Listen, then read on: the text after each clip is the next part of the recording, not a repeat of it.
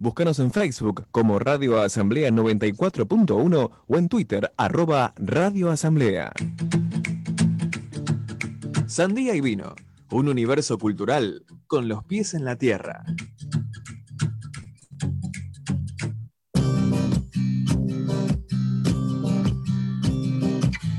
Bueno, estamos acá de nuevo al aire en Sandía y Vino. Hoy tenemos el gusto de recibir a Lucía Cámpora, militante feminista, legisladora en la ciudad de Buenos Aires por el Frente de Todos, fue también vicepresidenta de la FUBA y también fue congresal nacional del Partido Justicialista por la ciudad de Buenos Aires. Bueno, eh, saludamos acá, Edu, Eduardo y Noel Feynman, junto con mis compañeras Martu, eh, Male y mi compañero Santiago. ¿Estás ahí? ¿Qué tal? ¿Cómo están? Buenas a todos. Me imagino que no es Edu el Feynman por la música que estaban escuchando recién, así que, bueno, una alegría saludarles. Lo mismo, tenerte a vos acá. Bueno, vimos que esta semana, previo a la sesión en la legislatura, el Frente de Todos junto a otras organizaciones colgaron una bandera que decía no vendan la costanera, era gigante. Eh, ¿Cómo surgió esta iniciativa? Nos gustaría preguntarte primero que nada. Bueno, la verdad es que, como saben, venimos ya hace un tiempo y cada vez con más fuerza eh, con este reclamo para que la reta no avance con su idea de vender nada más y nada menos que las tierras costeras.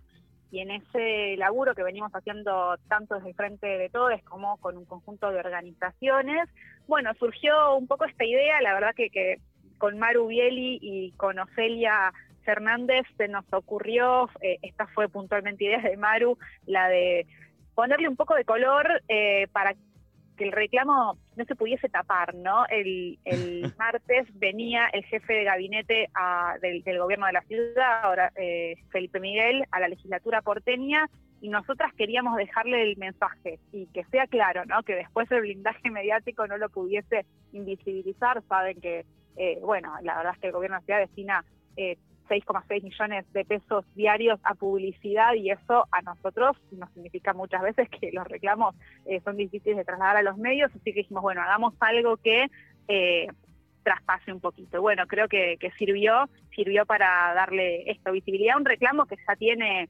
mucha, que está en los barrios, que está en los vecinos y vecinas que, lo empujan, eh, pero bueno, fue un poco esa idea. También, además de colgar la bandera, le entregamos ese día un plan, una plantita al jefe de gabinete en reclamo por más espacios verdes en la ciudad y en, relación también a, la defensa de las tierras costeras. Así que bueno, perdón, ponerle un poco. Sí.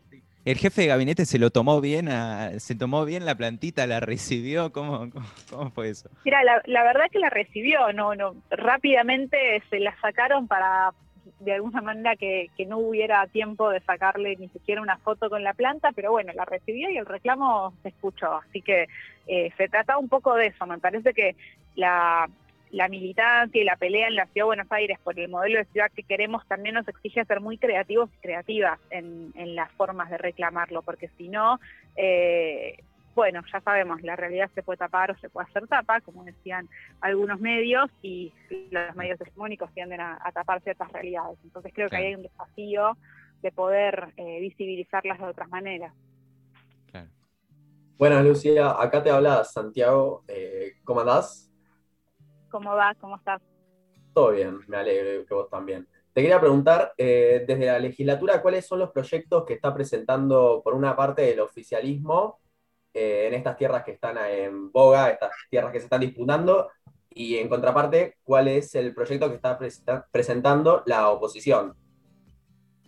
Bueno, el proyecto del oficialismo, concretamente lo que impulsa Horacio Rodríguez Larreta, es la venta de, de las tierras Estamos hablando de 18 hectáreas que están sobre la costanera, que son precisamente las de Costa Salguero, que yo no sé cuántos años tienen ustedes, pero creo que son más chicos que yo. Yo tengo 30 años y desde que nací que esas tierras están concesionadas. Son tierras que están a la vera del río, que tienen una concesión de 30 años, que este año se termina. De hecho, muchos de nosotros y nosotras vimos por primera vez el río de nuestra ciudad en el amanecer de una fiesta de egresados en un boliche privado en la costanera para ser claros, digamos.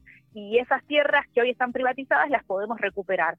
En lugar de recuperarlas, eh, porque se termina la concesión, la reta dice, no, bueno, vendámosla para desarrollo inmobiliario de lujo, claro, para que lo que hoy es un boliche, mañana sea una vivienda de lujo, entonces el río sigue siendo para aquellos pocos que lo pueden pagar.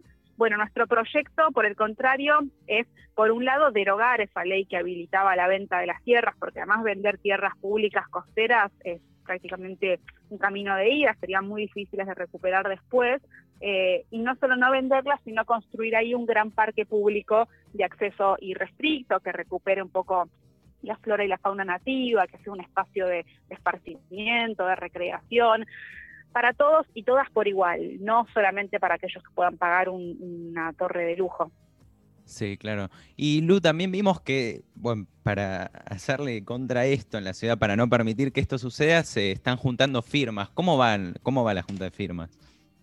Bueno, ahí ese es un proyecto que presentamos, que es un proyecto de iniciativa popular, que es lo que yo les contaba, el proyecto para derogar la ley que habilitó la venta y para crear un gran parque público, eh, lo presentamos en formato de iniciativa popular. Es decir, que ahora que ya está presentado necesitamos juntar 40.000 firmas para que la legislatura esté obligada a tratarlo. Ustedes saben que en la legislatura el oficialismo, la fuerza que gobierna la ciudad, impone sus mayorías eh, de una manera poco participativa, ¿no? Los proyectos que no son del oficialismo no se tratan. Entonces, por eso necesitamos juntar 40.000 firmas para que esté obligada la legislatura a tratarlo. La verdad es que venimos bien, venimos ya juntamos más de la mitad de las firmas, tenemos que seguir juntando, así que todos y todas, si no firmaron, firmen. No sé, chicos, si ustedes firmaron, pero... ¿Cómo podemos hacer? Muy buena pregunta. Pueden, por un lado, en la semana acercarse o a la legislatura o a la oficina del PJ en San José 181 o los fines de semana en parques y plazas. Hoy estamos poniendo cientos de mesas en toda la ciudad. No sé de qué barrios son, pero después les puedo mandar el mapita con todas las mesas de la ciudad o nos escriben a nuestras redes, a las mías, a las de las organizaciones que están participando y se coordina para acercarles una planilla. La verdad es que estamos en toda la ciudad, el único requisito es estar en el padrón electoral de la ciudad, así que eh, creo que es muy fácil y es muy accesible. Y bueno, por eso estamos juntando tantas firmas. Y yo creo que además es un reclamo que nuclea no solamente a, partidos como el Frente de Todes, sino también a muchísimos ciudadanos y ciudadanas que incluso en otras cuestiones quizás han apoyado a la reta, pero que con esto son muy claros, ¿no? No quieren que vendan la costanera y eso es un, planteo que además me parece que tiene mucha razón. ¿A quién se le puede ocurrir que las tierras que son de todos y todas, linderas al río, pasen a estar privatizadas de manera definitiva para que las disfruten solamente aquellos que puedan pagar un departamento de lujo, ¿no? Bueno, por eso me parece que está cobrando tanta fuerza el reclamo. Sí, tal cual. Hola Lucía, acá Malena, buen día. Eh, nos parece genial esto del mapita, lo podemos compartir en nuestras redes, pero queríamos preguntarte también por la política ambiental del macrismo en general y por ahí cómo la ven desde la oposición, ¿no? Teniendo en cuenta que Costa Salguero es un solo caso, pero nos está llevando a, poner en agenda un tema mucho más grande, ¿no? Sí, tal cual. Eh, yo siempre pienso que eh, el gobierno de la ciudad invierte, como decía, muchísimo presupuesto en publicidad, por ejemplo, entre otras cosas, para instalar ese eslogan que tienen de que Buenos Aires es una ciudad verde. La realidad es que uno rasca un poquito y eso es solo un eslogan superficial, eso es puro cotillón. La realidad es que la ciudad tiene enormes eh, conflictos ambientales que, que hoy no están siendo abordados. Claramente la venta de las tierras costeras es uno, pero el déficit de espacios verdes en toda la ciudad es un problema que de hecho la pandemia visibilizó mucho. La ciudad tiene 6 metros cuadrados de espacios verdes por habitante cuando la Organización Mundial de la Salud recomienda entre 10 y 15. La ciudad tiene un problema de contaminación eh, dramático en el riachuelo que a su vez le genera problemas eh, muy concretos a los vecinos y vecinas que viven a la vera del riachuelo y que de hecho son de los sectores más humildes de esta ciudad. Estoy hablando de vecinos y vecinas de la Villa 2124 que todavía esperan que se cumplimente el proceso de relocalización de cada una de esas familias.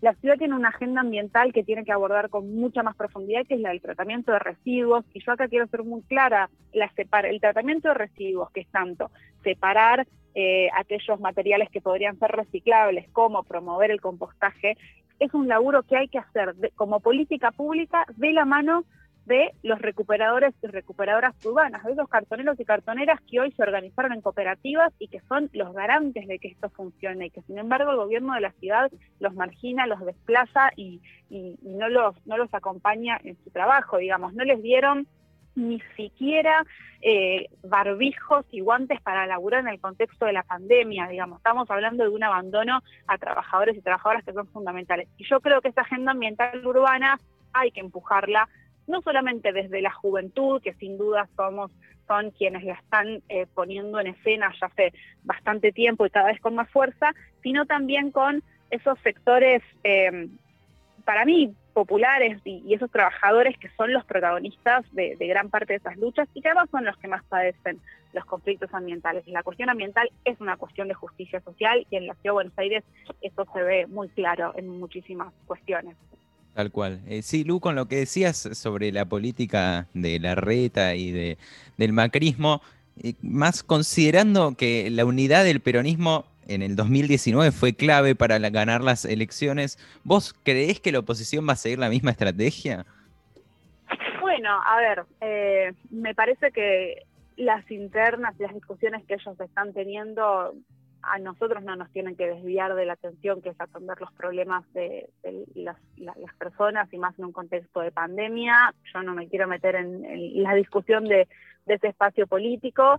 La verdad es que por más que hacia afuera muestren esas fricciones, eh, lo vimos mientras gobernó Mauricio Macri, ¿no? Eh, son, son todos eh, evidentemente partidarios de un mismo proyecto político, que es un proyecto neoliberal de exclusión y que sumió a nuestro país en una situación dramática durante los cuatro años de gobierno de Mauricio Macri. Digamos, nosotros no nos podemos olvidar que venimos de esa situación y que todos ellos bancaron y representaron y hicieron posible ese modelo de exclusión. Así que más allá de las formas que adopte, eh, son también todos ellos responsables de, la dramática situación en la que dejaron al país y bueno, veremos finalmente cómo eh, definen su, su presentación electoral, pero en definitiva son parte del mismo arco político que nos generó lo que nos generó y que además es el que está en sintonía con los intereses de los grandes grupos hegemónicos en nuestro país, ¿no? Eh, me parece, anteayer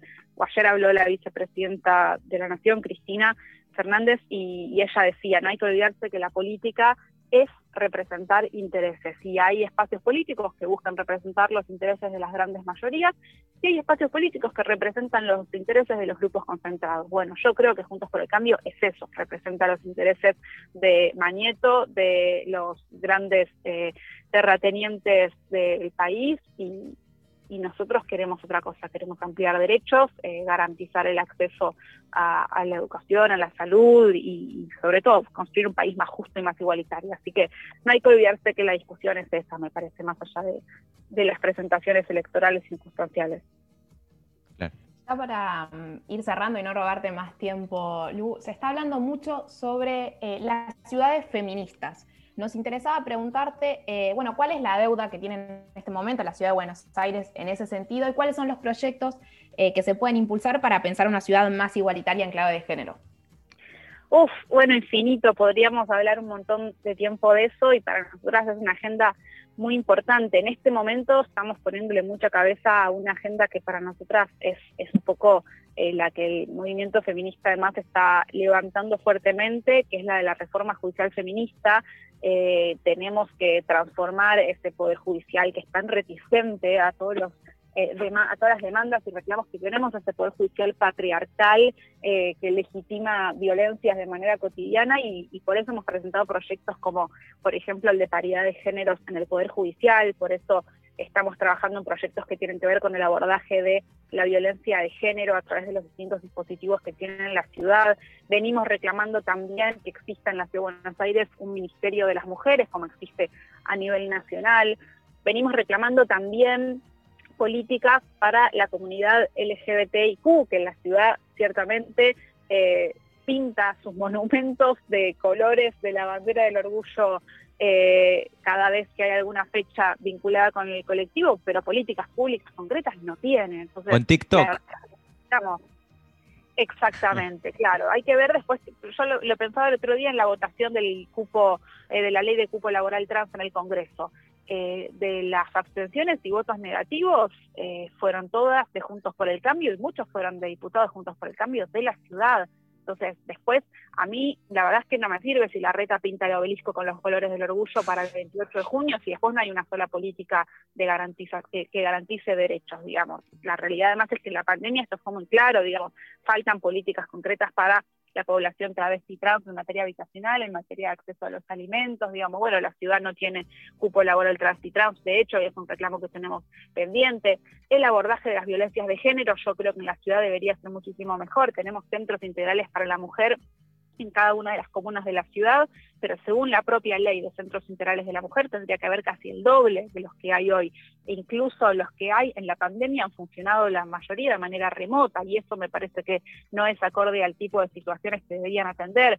Y esto no lo quiero decir para desmerecer el trabajo de quienes eh, laburan en estos centros integrales de la mujer, que siempre son eh, muchas veces compañeras, totalmente abocadas y con, muchísima responsabilidad, pero sí en términos de señalar la responsabilidad del gobierno de la ciudad. Entonces, podría hablar, digamos, me parece que es un tema largo, podría presentarles, preguntarles también ustedes, a, vos, Male, cómo, cómo la ven, pero la verdad es que hay mucho por laburar, digamos. Eh, desde la, entrega de insumos de gestión menstrual para las personas en situación de calle, para las tías en los colegios, la necesidad de elaborar eh, políticas públicas para un acceso a la profilaxis de manera inclusiva. Bueno, no sé cómo estamos de tiempo, pero la verdad es que es una agenda súper amplia que nos interesa. Nosotros sabíamos, y con esto les cierro la idea, empezado a trabajar junto con Maru Bieli y con Ofelia Fernández un proyecto que tenía que ver con las nocturnidades eh, seguras en clave de igualdad de géneros, ¿no? Que, el derecho al goce y al ir un boliche y que esa no sea una situación de acoso